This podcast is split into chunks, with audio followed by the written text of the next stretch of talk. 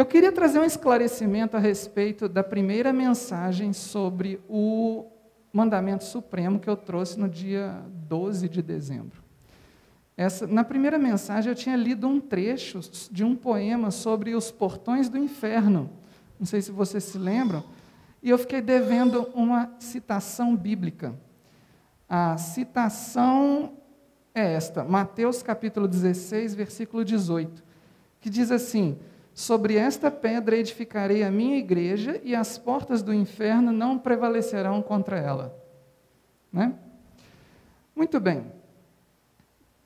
Era só esse esclarecimento, porque eu fiquei devendo esse versículo bíblico quando eu citei aquele poema sobre os portões do inferno. Agora vamos ao assunto. Hoje é a terceira parte do estudo sobre o mandamento supremo. Né? É, se nós pudermos falar do amor como dom de Deus, nós vamos estar falando daquele amor que Ele implantou na humanidade. É, quando Ele criou a, a humanidade à sua imagem e semelhança. Essas características da humanidade e a capacidade de exercer essas características, ou seja, de exercer o amor que Deus implantou na humanidade no ato da criação, essas características foram distorcidas e fragilizadas quando o ser humano decidiu se afastar de Deus. É por isso que está escrito em Romanos 3, 23, mas todos pecaram e destituídos estão da glória de Deus. Destituído é o contrário de constituído, percebem? Então quer dizer que antes nós éramos constituídos da glória de Deus, fazia parte da nossa constituição. Agora não faz mais. Por isso nós precisamos do sacrifício de Jesus, para que de alguma forma nós possamos voltar a ser constituídos da glória de Deus. Né? Nós vemos isso parcialmente hoje, porque nós somos salvos, mas veremos isso plenamente quando vier o dia da redenção. Também já falamos sobre isso nesse estudo. Só que o exercício do amor, ou seja, a ação de amar, ela depende da nossa vontade. Né?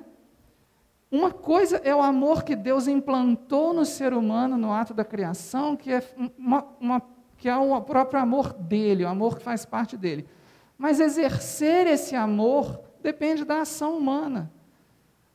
Eu decido se eu exerço ou não o amor que Deus colocou dentro de mim, enquanto ser humano. Cumprir essa ação, exercer esse amor, é que é o mandamento de que nós vimos falando nas, naquele, nesse estudo. Por isso que lá em Mateus, capítulo 22, versículos 35 a 40, está escrito assim. Na verdade, eu vou pegar do 37. E disse-lhes Jesus: Amarás o Senhor teu Deus de todo o teu coração, e de toda a tua alma, e de todo o teu pensamento. Curioso que o amor não é tratado na Bíblia como um sentimento, percebe? Ele é tratado como uma ação. Amarás, né, no, a ação de amar, ela é tratada como um mandamento, melhor, é isso que eu queria dizer. A ação de amar é tratada como um mandamento. Também já falamos disso aqui. Amarás ao Senhor teu Deus, este é o primeiro e grande mandamento, versículo 38. O segundo, semelhante a este, é: amarás o teu próximo como a ti mesmo. Destes dois mandamentos dependem toda a lei e os profetas. Já falamos bastante sobre isso também. Na segunda parte sobre o, sobre o, no, do estudo sobre o mandamento supremo, eu, man, eu mencionei que parte do conhecimento da vitória é o conhecimento da, da derrota. Não tem como eu conhecer o que, que eu estou ganhando se eu não souber o que, que eu estou perdendo. se eu não ganho num jogo, eu estou perdendo alguma coisa. Eu tenho que saber o que, que eu estou perdendo, porque senão também eu não vou saber o que, que eu vou ganhar se eu, se eu vencer o jogo. Né? Na ocasião, nós falamos sobre um tipo de desamor, que é uma espécie de derrota nesse processo. E esse tipo específico que eu mencionei foi a indiferença. Como nós temos um tempinho a mais hoje do que eu tinha é, imaginado quando eu combinei com o pastor Jimson, eu vou fazer uma breve, talvez não tão breve, é, conclusão desse estudo que nós fizemos no dia 19 de dezembro. antes disso, agora sim vem o WhatsApp aqui. É porque tem um, uma, uma mensagem que eu estrelei e eu quero ler para os irmãos, que me deixou muito surpreso. Irmãos, eu vou falar para os irmãos assim, inclusive eu estou no modo avião, viu, irmãos? Não tem como navegar aqui não, está salvo. Eu vou falar para os irmãos assim que, aliás, antes dessa mensagem, eu vou ler dois trechos da Bíblia que eu já tinha, que eu vim separando no caminho, que eu já tinha preparado a pregação de hoje, mas eu acredito que o Senhor quis que eu falasse outras coisas. Abram a Bíblia, por favor, em 2 Timóteo, capítulo 4.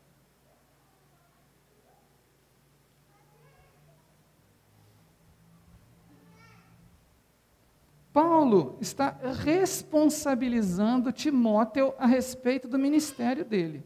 Está dizendo assim: olha, é, Timóteo, você tem umas obrigações aí. Eu vou te dizer qual que é a sua obrigação principal. Olha só. Conjuro-te, é segundo Timóteo, eu falei, né? Segundo Timóteo, capítulo 4. Diz assim: Conjuro-te, pois, diante de Deus e do Senhor Jesus Cristo, que há de julgar os vivos e os mortos na sua vinda e no seu reino.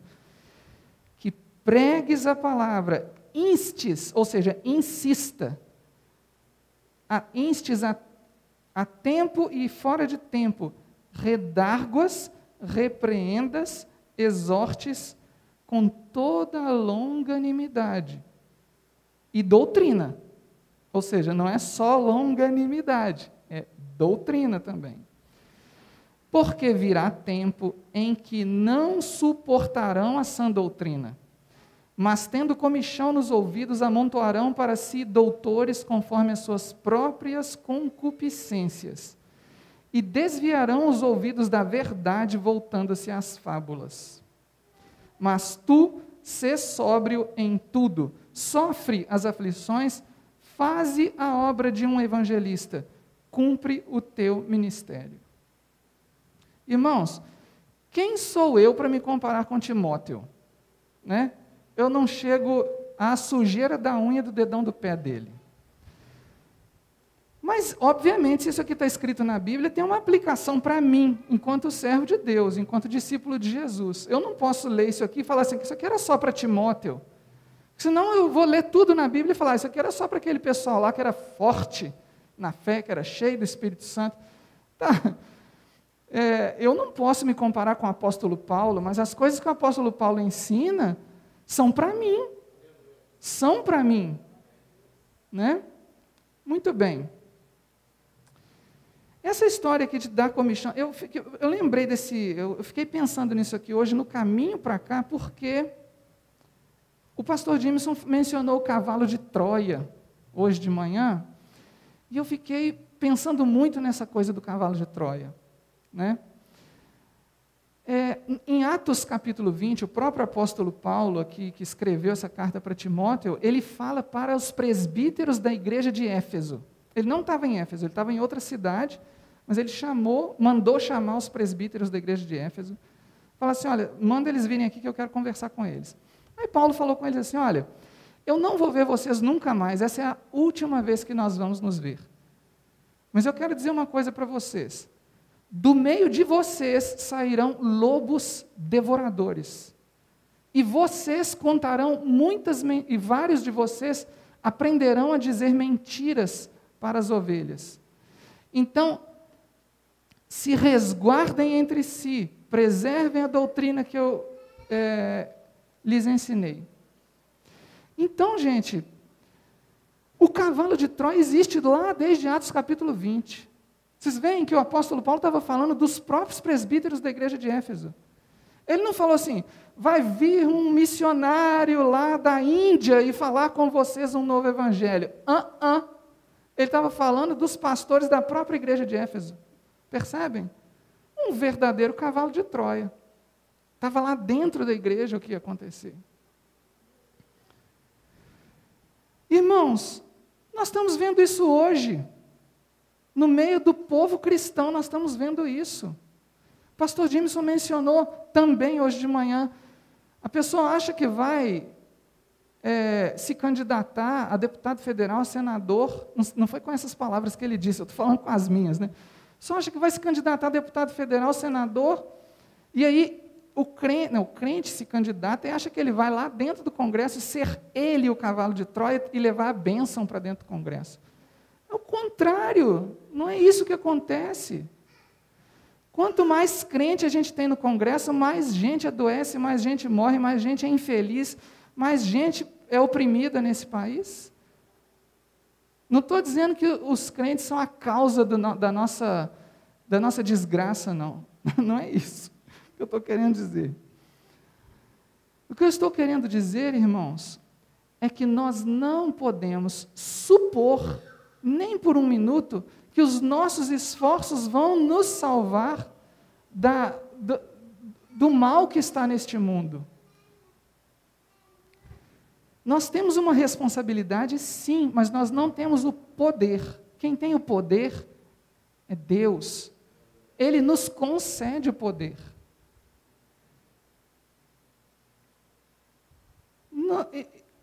Eu queria ler mais dois trechos, dois versículos bíblicos para os irmãos. Levítico capítulo 19, versículo 17.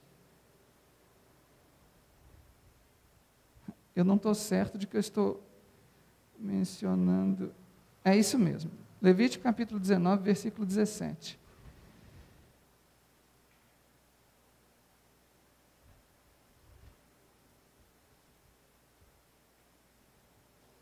Deixa eu abrir minha Bíblia aqui também, que eu estou com medo de estar tá citando o versículo errado.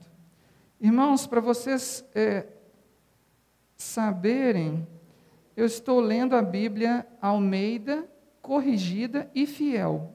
É a que eu mais aprecio. Porque por causa o nome dela é fiel porque ela busca uma tradução extremamente literal da, do, do texto original, tá? Tem uma mais literal do que essa também, mas ela não é boa de ler em voz alta, ela é toda, a leitura fica muito difícil. Mas então, Almeida, revista, Almeida Corrigida e Fiel, diz assim: Não odiarás a teu irmão no teu coração. Glória a Deus. Mas também diz assim: Não deixarás de repreender o teu próximo, e por causa dele não sofrerás pecado. Esse versículo aqui é tão curtinho, né? na verdade, ele, ele tem duas cláusulas nesse versículo, né? ou três, vamos dizer que tem três cláusulas. Primeira cláusula é: não odiarás teu irmão no teu coração. Segunda, não deixarás de repreender o teu próximo. E a terceira é: por causa dele não sofrerás pecado. Esse aqui ainda está ligado? Não? Eu, tô, eu queria me concentrar nessa segunda cláusula: não deixarás de repreender o teu próximo. Claro, irmãos, que alguém que vai repreender alguém, ele tem que ter algum conhecimento de causa, né? É, não, não pode ser simplesmente o petulante que chegou lá e resolveu ser melhor do que o outro. Porque melhor, melhor é Jesus, né? Teve uma vez que eu preguei aqui, inclusive, que eu, que eu é, falei daquele texto, quando uma pessoa chamou, falou Jesus, chamou Jesus e falou assim, bom mestre. Aí Jesus falou assim: bom é Deus. Vocês imaginem Jesus falando isso? Jesus abrindo mão de alguém dizer que ele é bom? Então, eu, eu é que não sou bom, então, né? Se Jesus não é bom, eu também não sou. No sentido da perfeição, obviamente, né? Queria ler também Ezequiel capítulo 3, versículo 17. 17, 18, acho que é isso. 17 e 18. Diz assim: Filho do homem, eu te dei por atalaia sobre a casa de Israel, e tu da minha boca ouvirás a palavra e avisá-los-ás da minha parte, da minha parte. Quando eu disser ao ímpio, certamente morrerás, e tu não o avisares, nem falares para avisar o ímpio acerca do seu mau caminho, para ele salvar a sua vida, aquele ímpio morrerá na sua iniquidade, mas o seu sangue da tua mão, Ezequiel, da tua mão eu o requererei. Bom, irmãos, aí a gente chega àquele ponto em que nós paramos na, na, no dia 19 de dezembro. Eu não tenho uma voz para falar para 213 milhões de habitantes do Brasil. Né? Infelizmente, eu não, sou cap... não tenho essa voz toda. Meu canal do YouTube deve ter uns 400 inscritos. No Instagram devo ter uns 600 seguidores. Coitados deles, seguem o vento, né? Porque eu não posto nada no Instagram, nem no YouTube.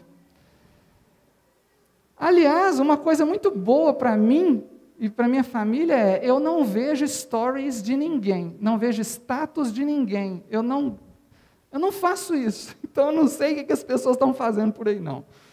A não ser quando eu leio jornal, né? Que é uma coisa que eu faço. É, aí, assim, eu cheguei ao ponto de ficar extremamente preocupado com a situação coletiva do Brasil, e não só com a, com a situação das pessoas individuais que eu conheço. Porque, como eu disse, as individuais eu não sei o que elas estão fazendo, eu não estou encontrando com elas mais, né? Assim, presencialmente é raro a gente se encontrar. E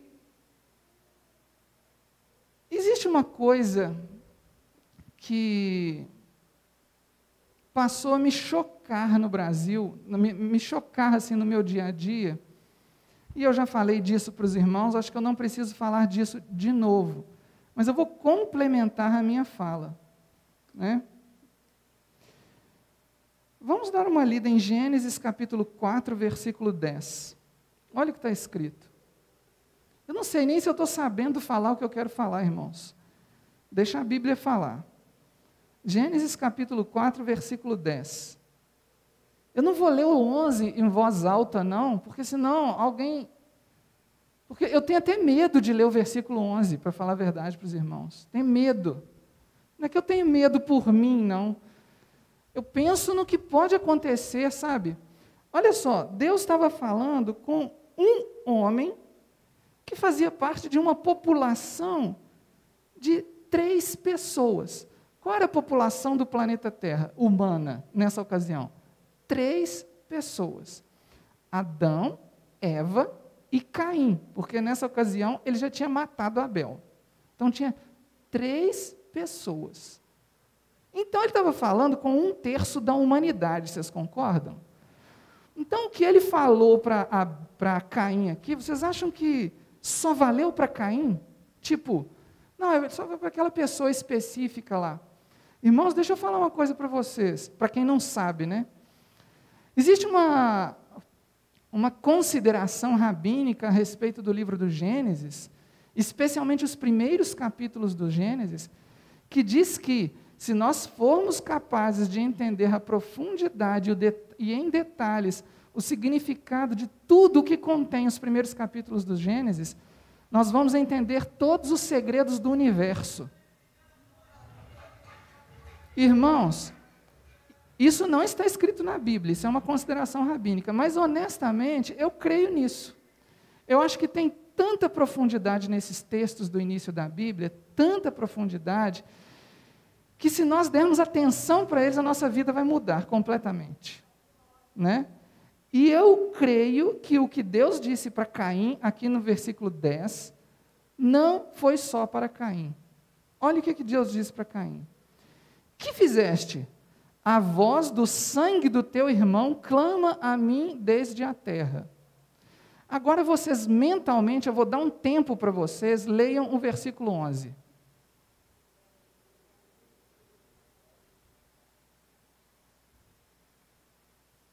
Sabe o que, que eu chamo isso aí, irmãos? É o testemunho dos mortos. Ah, mas os mortos não falam. Não, os mortos não falam. Mas existe um testemunho que os mortos deixam. Deixam para trás, para a gente ver depois deles. Esse é o testemunho dos mortos. Existe algo que Deus vai cobrar da humanidade pelas mortes que ela causou, entendem?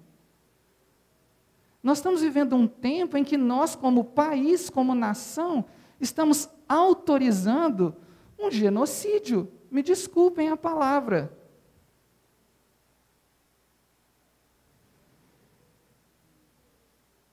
Olha o meu post, já que, por falar, já que eu falei em stories, né?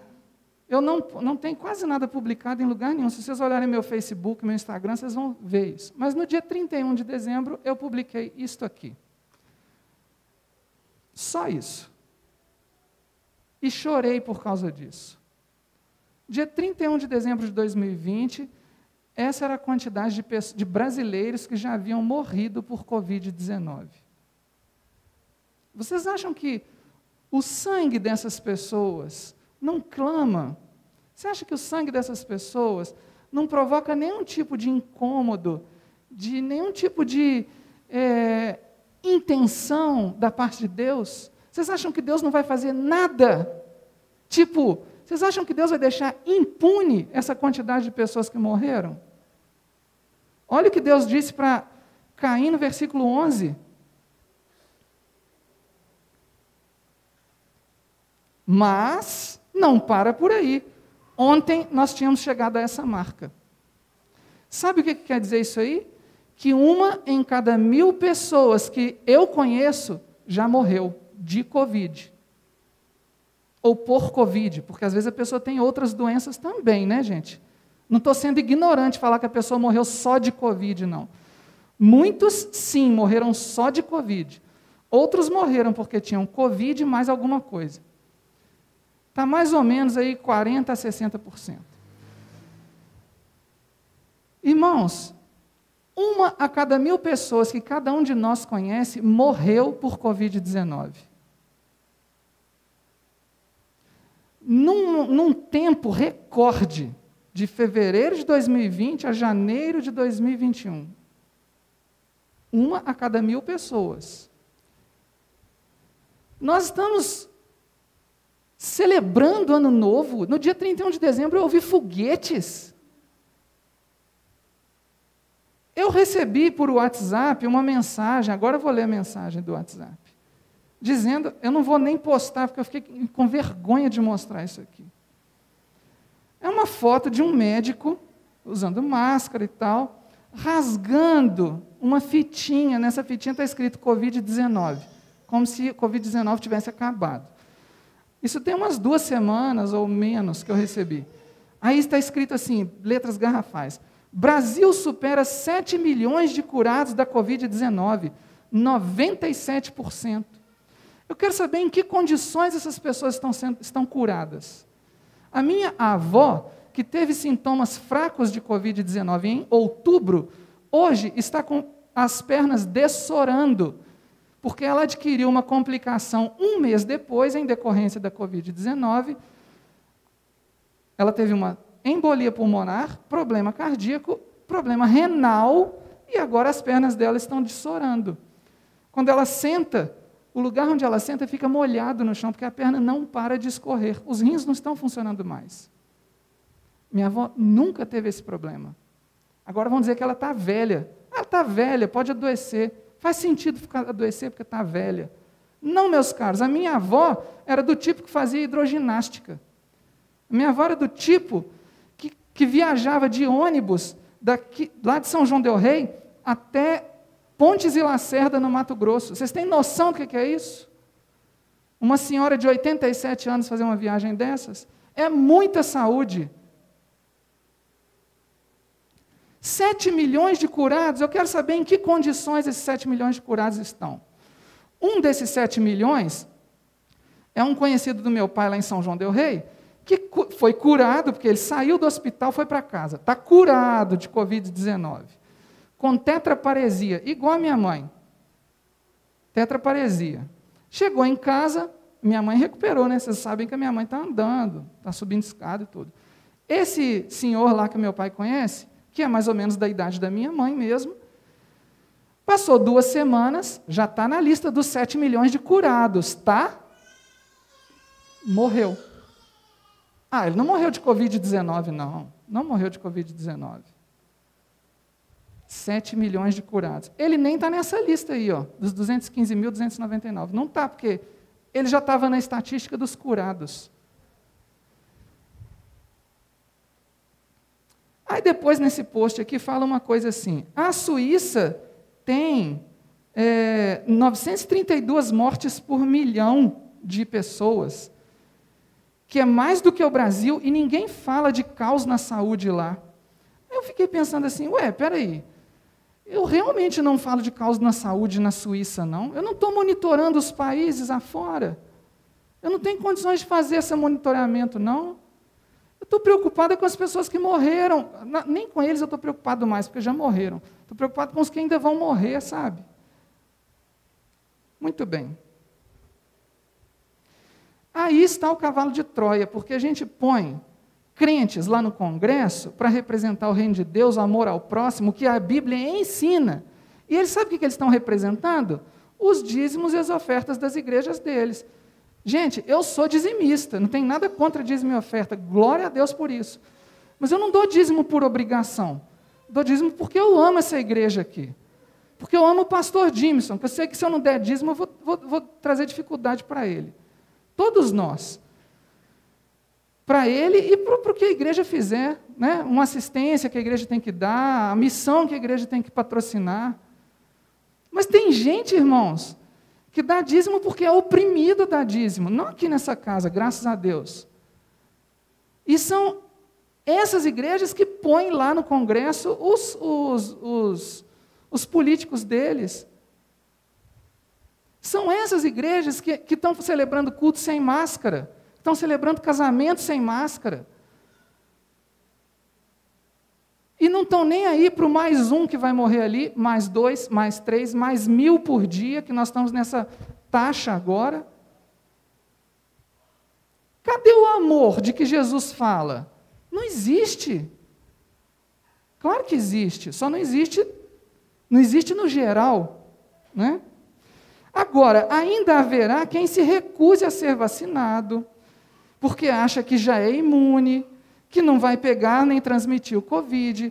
Ainda haverá quem pense que pode voltar a uma vida pré-pandemia desde já, porque as pessoas já estão sendo vacinadas. Haverá quem, sendo vacinado, pensa que já pode andar por aí sem máscara, porque não vai mais correr tanto risco de adoecer. Acontece que as vacinas contra a Covid não imunizam totalmente as pessoas, como nenhuma outra vacina, tá? Deixa eu deixar isso bem claro também nenhuma vacina imuniza totalmente. Tá? Só que a, o Covid não imuniza totalmente as pessoas. Elas reduzem as chances de contágio. Mas ainda é possível ser, ser contaminado. Reduzem as chances também, no caso de a pessoa ser contaminada, de ter sintomas fortes. Glória a Deus por isso. Mas se a pessoa está contaminada, ela pode ainda transmitir para alguém que não foi vacinado. Então, o dia que eu tomar vacina, porque eu sou um dos grupos prioritários, vocês sabiam disso? Porque eu sou professor. O dia que eu tomar vacina, eu vou continuar usando máscara. Enquanto não tiver todo mundo vacinado, eu vou continuar usando máscara. Sabe por quê? Porque se eu pegar Covid de novo, porque é possível, não se enganem, isso já foi comprovado, um em cada 100, uma em cada 100 pessoas que tiveram Covid já teve de novo. É muita gente. Muita gente. Se eu pegar Covid de novo, eu posso até não ter sintoma nenhum, mas eu posso transmitir para alguém. Eu não quero fazer isso, gente. Então, enquanto todo mundo não for vacinado, igual todo mundo aqui já foi vacinado por CRUP, é ou não é? Aí eu posso andar sem máscara.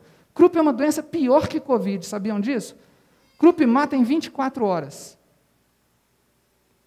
Quando a pessoa é suscetível, né? Meu pai teve CRUP, mas não morreu.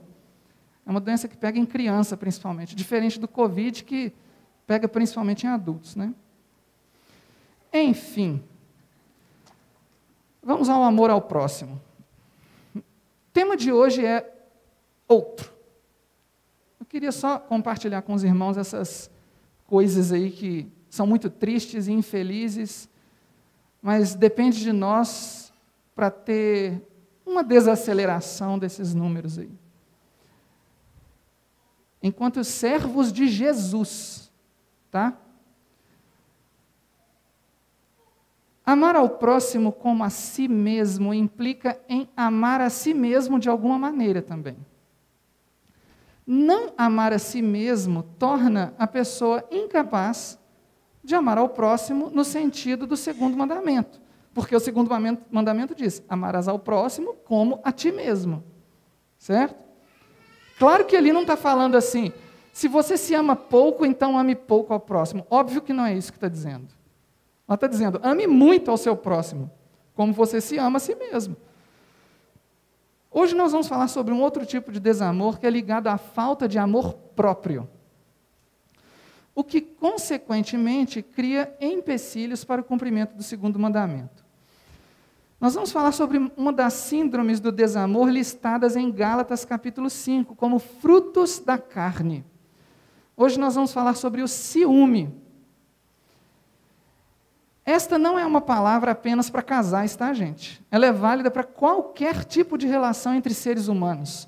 Relações entre pais e filhos, relações entre irmãos, entre primos, entre amigos, entre patrão e empregado, entre líder e liderados, entre pastor e ovelhas, entre regente e coristas. Né? Não me não me incluo fora dessa, eu estou incluído. Bom, o ciúme é, está ao mesmo tempo ligado à falta de amor próprio e à falta de amor a Deus, e eu vou mostrar isso para os irmãos aqui. Uma das consequências do ciúme é dificultar ou até impedir o amor ao próximo.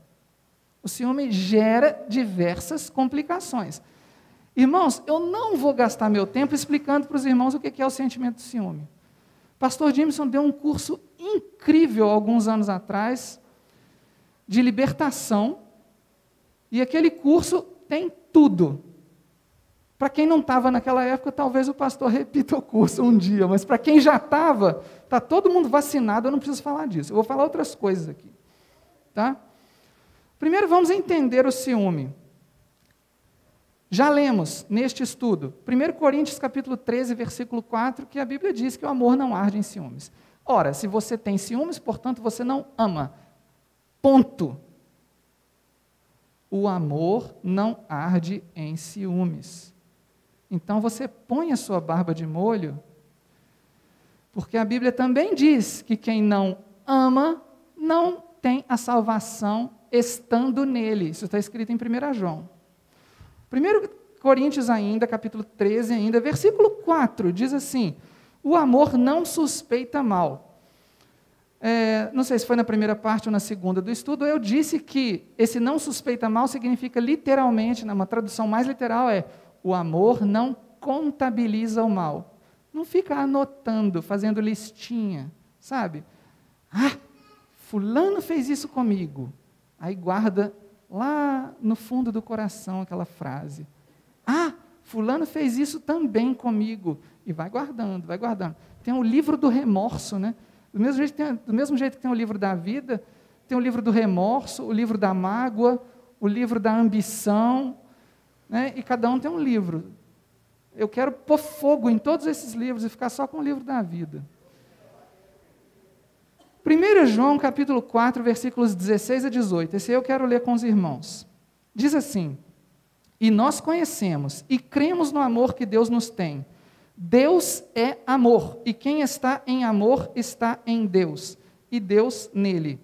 Nisto é perfeito o amor para conosco, para que no dia do juízo tenhamos confiança, porque qual ele é, somos nós também neste mundo. No amor não há temor. Antes, o perfeito amor lança fora o temor, porque o temor tem consigo o castigo, e o que teme não é perfeito em amor.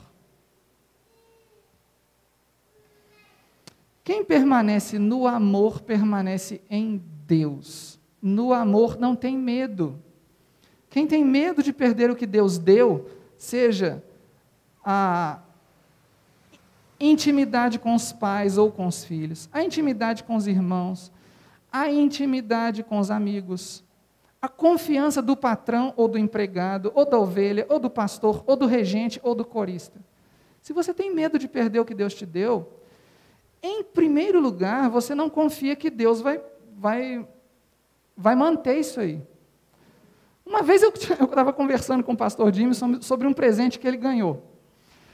Aí eu falei assim, pastor Jameson, mas você não tem medo de perder esse presente? Assim, tipo, Eu não sei se você vai lembrar do que é, mas eu não vou falar e depois eu te falo, se for o caso. Mas, pastor Jim, você não tem medo de perder isso aí, não? Porque isso aí, assim, é muito especial, né? Ele falou assim, Will, se foi Deus que me deu, por que, que eu vou ter medo de perder? Se ele me deu e eu perder, porque ele tirou. Então é a vontade dele, estou bem com isso. Né? Na Suíça, as pessoas têm costume de fazer seguro de tudo. Tudo que se compra vem com seguro. Então, a pessoa compra um vaso sanitário, tem o seguro do vaso sanitário. A pessoa compra uma cama, tem o seguro da cama, que se quebrar, o seguro paga outra. Né? E não sei se todo suíço tem isso não, mas uma, uma professora que eu tive que morou na Suíça disse que todo mundo que ela conhecia tinha essa mania de fazer seguro de tudo. Então, meio que eu queria que o pastor Jimson fizesse seguro do presente que ele ganhou, sabe? Mas ele falou assim: eu não, meu seguro é Deus. Deus que me deu, se ele quiser tirar, ele tira. Ué. Gente, isso vale para o ciúme. Se você tem uma relação com uma pessoa que você ama, que você acha que ama, mas você tem medo de perder aquela relação, já não é amor mais, porque no amor não há temor. Versículo 18. Certo? É a mesma coisa ah, eu tinha mencionado o dízimo mais cedo. É a mesma coisa com o dízimo. Se eu dou o dízimo porque eu tenho medo de ficar pobre, eu não estou cumprindo o mandamento do dízimo. Eu não dou o dízimo porque eu tenho medo de ficar pobre. Pelo amor de Deus. Eu não tenho dízimo porque eu tenho medo de passar fome, por causa do devorador, nada disso não. Eu dou dízimo porque eu amo esta casa, amo o pastor Jimson, amo as coisas que esta casa faz.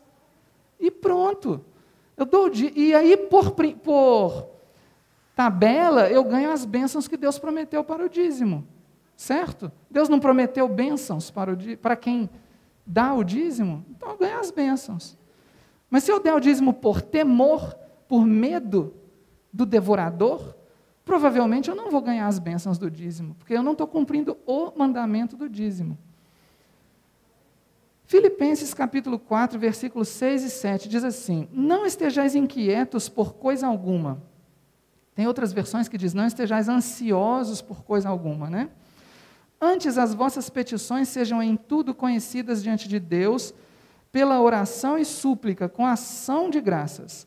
E a paz de Deus, que excede todo entendimento, guardará os vossos corações e os vossos pensamentos em Cristo Jesus.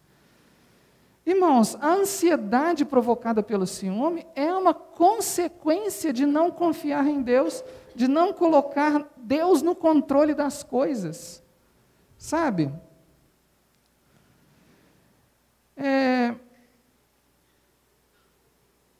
Antes as vossas petições sejam em tudo conhecidas diante de Deus pela oração e súplica.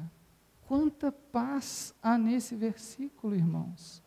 Quanta paz há nesse versículo. Se algo te incomoda, se algo te inquieta, se algo te perturba, ora. Só isso, irmãos. E você não vai sofrer mais. Você vai ter outro tipo de sofrimento, porque sofrimentos nós teremos. No mundo tereis aflições. Mas esse sofrimento que você entregou na mão de Deus, Jesus carregou sobre ele. Pelas suas pisaduras nós fomos sarados, não é isso que está escrito? O castigo que nos traz a paz estava sobre ele. Ciúme é o contrário de paz, irmãos. E é, é falta de amor próprio, em primeiro lugar. Se eu não acredito que eu valho alguma coisa, a partir desse momento eu começo a ter medo de perder tudo que está à minha volta.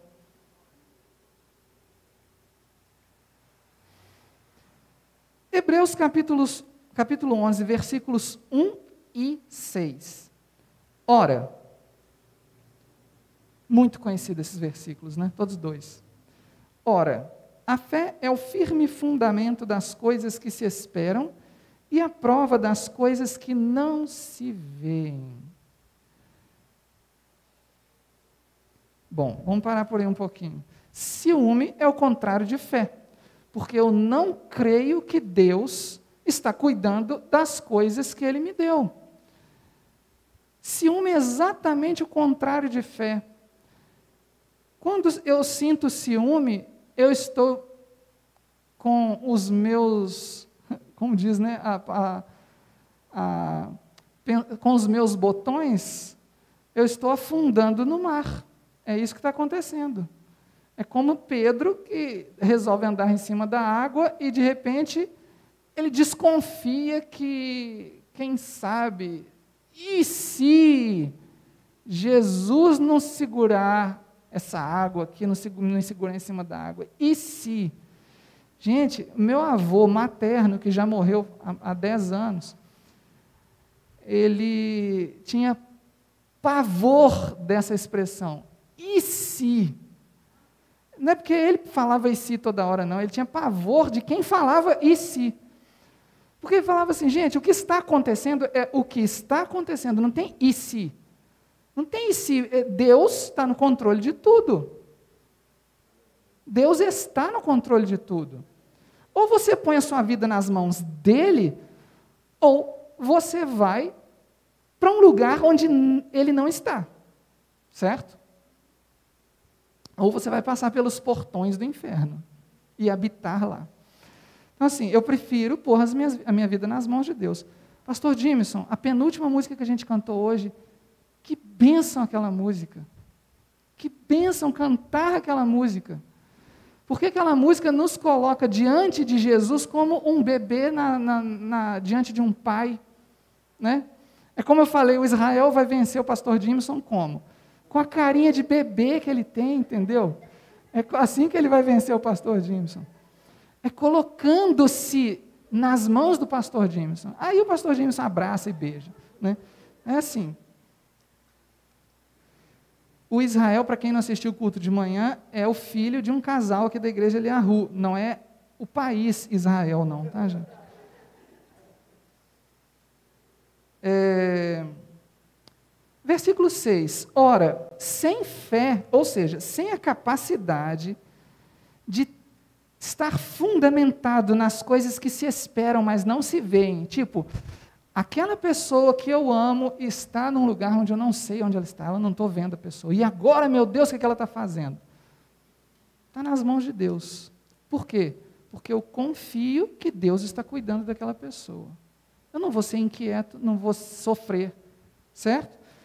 A fé, já, sem fé é impossível agradar a Deus, porque é necessário que aquele que se aproxima de Deus creia que Ele existe e que é galardoador dos que o buscam. Fé é a certeza daquilo que não se vê, que está oculto aos olhos, que se espera, que se confia, mas que não está ao seu alcance imediato. Sem fé é impossível agradar a Deus. Sem agradar a Deus não há salvação. Irmãos, ciúme é uma praga. É uma enfermidade da alma e precisa de cura. E, acima de tudo, precisa de atitude. Precisa de você que tem essa enfermidade entregar a sua enfermidade na mão de Cristo, porque Cristo levou sobre si as nossas enfermidades. Quem somos nós, afinal de contas? Ou quem deveríamos ser nós?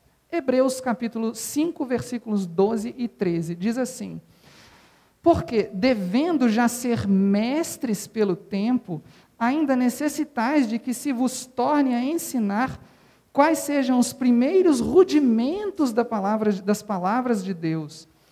E vos haveis feito tais que necessitais de leite e não de sólido mantimento.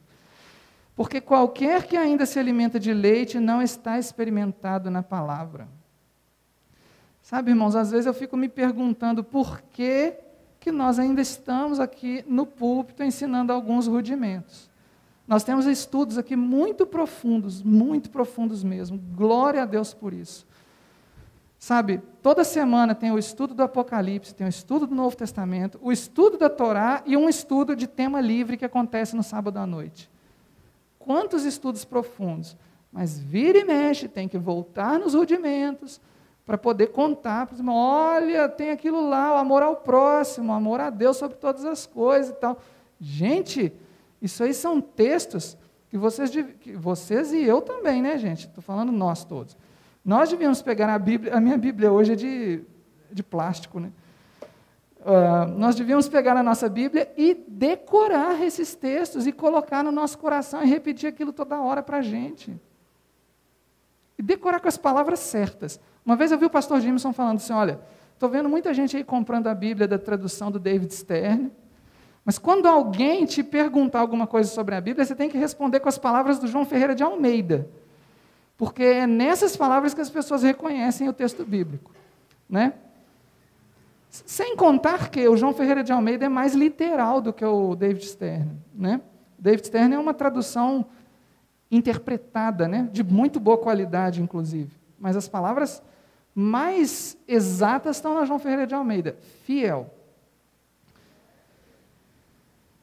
Porque olha só, todos nós aqui frequentamos os mesmos cultos. Hoje não, mas antes da pandemia, sim, a gente frequentava os mesmos cultos. Alguns de nós há vários anos, né? Eu perdi a conta já de quantos anos que eu estou na igreja ali à rua. Deve estar beirando já os seis anos, né? Já chegamos, já fizemos seis anos. É, nós ouvimos as mesmas pregações né? Hoje a gente tem, mesmo que a gente não venha aos mesmos cultos, a gente tem a oportunidade de ouvir em casa quando tem disponibilidade. Né? Eu, por exemplo, na quarta-feira nem sempre tenho disponibilidade, nem na terça. Quase sempre não tenho, na verdade. É... Agora, o mais importante disso tudo é que nós temos a Bíblia em casa. Todo mundo que tem Bíblia, não tem? Eu acho que tem, né? Se não tiver, gente, pelo amor de Deus, ou você compra uma, ou se você não tem dinheiro para comprar uma, pede à igreja para te dar uma. Eu tenho certeza que a igreja não vai te negar uma Bíblia. Mas se você tem um celular e não tem uma Bíblia, ah, você vai ganhar um cascudo. Porque não é possível, gente. No celular, a Bíblia é de graça. Eu tenho. Sabe quantas Bíblias eu tenho no meu celular? Traduções diferentes, versões diferentes? Cinco Bíblias. E tem uma em hebraico também. É de graça. Então por que você não tem Bíblia? Pelo amor de Deus. Por que insistir em ouvir pregações e ler artigos e livros sobre relacionamento, se nós mesmos somos quem já deveria estar pregando sobre o assunto? É isso que Hebreus está falando para a gente. Gente, olha o início do versículo 12, Hebreus 5, 12. Porque devendo já ser mestres pelo tempo. Estou falando de quem está aqui há muito tempo, óbvio, não estou falando de quem chegou agora. Quem chegou agora vai ter tempo ainda para chegar nesse ponto aqui. Então, irmãos, leiamos a Bíblia. Pronto, leiamos a Bíblia. Olha o exemplo dos apóstolos, né? Agora falando de ciúme de casal, que, que eu estou. É, é um caso específico de ciúme. Assim como Jesus, os apóstolos não pregavam, não apenas pregavam para e andavam com homens, eles também andavam com mulheres. E eles tinham várias mulheres por braço direito, certo? Assim como aqui na igreja Eliahu tem também várias mulheres valorosas como braço direito do pastor Jimson. É ou não é?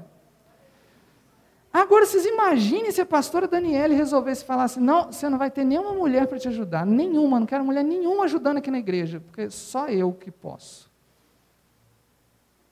Imagina se o pastor Jimson resolvesse dizer que nós que, nós que pregamos aqui na igreja, né, os, os irmãos que vêm aqui em cima e pregam, os pastores, se ele resolvesse falar assim: vocês só podem pregar na igreja ali a rua, daqui para frente, pode pregar em mais nenhuma igreja.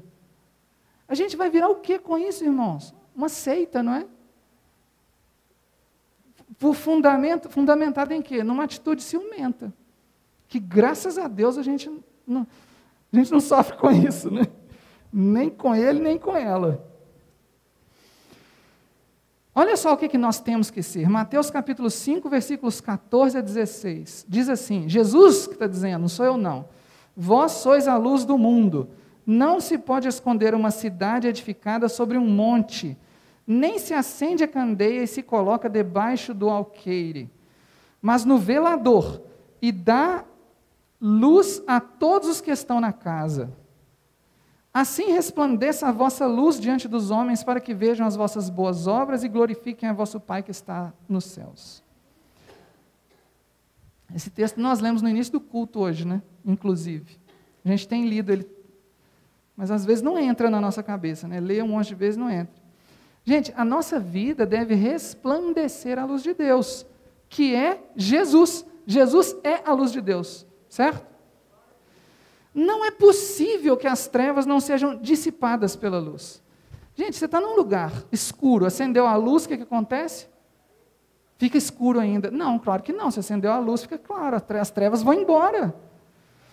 É a vontade de Deus que aqueles e, que, e aquelas que se encontram nas trevas sejam atraídos pela luz. Certo? Então, todos nós que estamos aqui temos que ser atraentes do ponto de vista do Evangelho. Todos nós temos que ser atraentes do ponto de vista do Evangelho. Se ninguém se aproxima de você para saber a respeito do reino de Deus, tem alguma coisa errada com você. Pense nisso. E se alguém que você ama é atraente do ponto de vista do Evangelho e você morre de ciúmes por causa disso, você está obstruindo a ação de Deus através da vida dessa pessoa. Nós temos de ser atraentes do ponto de vista do Evangelho. Não aceitar isso é não confiar no projeto de Deus. É falta de fé. Já estou terminando, hein? Mateus capítulo 25, versículos 14 a, é, não, versículos 21 e 23, Jesus, na parábola dos talentos, conta que o Senhor falou para os servos que haviam recebido cinco e dois talentos. Ele diz assim: Sobre o pouco foste fiel, sobre o muito te colocarei. Entra no gozo do teu Senhor. Quando Deus confia alguma coisa a você, você tem que ser atraente para transformar aquela coisa em mais coisas. Você tem que multiplicar aquilo. A sua fé, a sua palavra, o seu testemunho, a cura que Deus te deu, a, a cura que você pode levar a outras pessoas. Você tem que multiplicar isso. Sabe por quê? No versículo 30, o Senhor falou para o servo que recebeu apenas um talento e guardou com medo de perder o que o, que o Senhor tinha dado para ele. Lançai, pois, o servo inútil nas trevas exteriores ali haverá pranto e ranger de dente. Guarda o presente de Deus para você ver, esconde o presente de Deus. Para onde que você vai? Ah, eu vou para um lugar muito lindo e brilhante. Ah, ah. Trevas exteriores. Ali haverá pranto e ranger de dentes. E qual foi a. Ah, bom, isso que eu já falei. Gálatas capítulo 5, versículo 22. Na verdade, versículos 19 a 22. Não vou ler com os irmãos, eu vou pôr uma figura aqui. Pode abrir a Bíblia, vocês vão precisar da Bíblia aí. Eu vou traduzir umas palavras aqui, porque algumas Bíblias vêm com palavras que não se usam mais no nosso cotidiano. Então, eu vou traduzir para os irmãos. Versículo 20 está escrito assim: porfias. O que, que são porfias? São disputas. Depois vem escrito emulações. Emulações são ciúmes. Tá? Estou falando sinônimo dessas palavras, um sinônimo mais conhecido para nós. Né? Porfia é a mesma coisa que disputa, emulação é a mesma coisa que ciúme, ira é a mesma coisa que raiva, peleja é a mesma coisa que briga, dissensão é a mesma coisa que divisão. Ok? Está entendido isso? Todo mundo que está aqui já conhece essa lista, quem não conhece vai ler. Gálatas capítulo 5, versículo 19 a 22. Agora, olha que interessante. São 17 frutos da carne listados ali. Podem olhar para a figura aqui na tela agora. Eu coloquei todas aqui. Exatamente no meiozinho da lista está o ciúme, na ordem que o apóstolo Paulo deu. Eu amo essas listas que tem na Bíblia, porque eu lembro muito do Rabino Marcelo fazendo gráficos com elas, e aí eu resolvi fazer um gráfico dessa aí. E olha o que eu descobri. Põe o ciúme no meio, e aí você. Quer dizer, põe o ciúme no meio? Não. Pega lá a lista que o apóstolo Paulo deu e olha essa lista como se o ciúme fosse o espelho. Né? Então, de um lado do ciúme, número 8, é o espelho do número 10. O número 7 é o espelho do número 11. O número 6 é o espelho do número 12. É ou não é?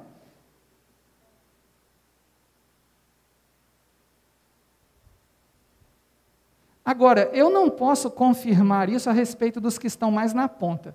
Eu tive essa impressão hoje, quando eu estava lendo a Bíblia, eu falei assim, deixa eu fazer um, um gráfico com isso aqui e ver esse negócio direito. Pelo menos aqueles do meio ali, eu tenho certeza, olha lá. Disputa é um reflexo da raiva. Inimizade é um reflexo da briga. Feitiçaria é um reflexo das divisões, ou divisões é um reflexo da feitiçaria. Você fala, o que, que é isso aí? Que loucura é essa que você está falando? Irmãos, 1 Samuel capítulo 15, versículo 23 diz que a rebeldia é como o pecado de feitiçaria. Então, o número 6 é um reflexo do número 12. Número 12, rebeldia, divisões, é um reflexo da feitiçaria. Número 5 é um reflexo do número 13. Idolatria é um reflexo das heresias. Número 4 é um reflexo do número 14. Lascívia é um reflexo da cobiça. E assim por diante. Agora, olha só, o que é está no meio disso tudo? No meiozinho de tudo, conectando tudo, ciúme. Olha que praga. Agora, o versículo 22 eu quero ler com os irmãos. Mas o fruto do Espírito é amor, gozo, paz, longanimidade, benignidade, bondade, fé, mansidão e temperança. Irmãos, o fruto do Espírito é amor, não ciúme, não medo. Gozo, alegria, prazer, não aborrecimento, não doença, não descontentamento, não reclamação. É paz, não preocupação, não ansiedade. É longanimidade, benignidade, bondade, fé. Não é dúvida, não é desconfiança. É mansidão, temperança. Você já se perguntou por que, esse versículo começa no singular? Porque lá no versículo 19 está escrito: as obras da carne são manifestas. Depois chega no versículo 22, fala: o fruto do Espírito é. Por que, que veio no singular? Sabe por quê? Porque não tem como você ter o fruto do Espírito se você não tiver tudo isso aí junto. Irmãos, doa a quem doer, doa a mim mesmo, inclusive.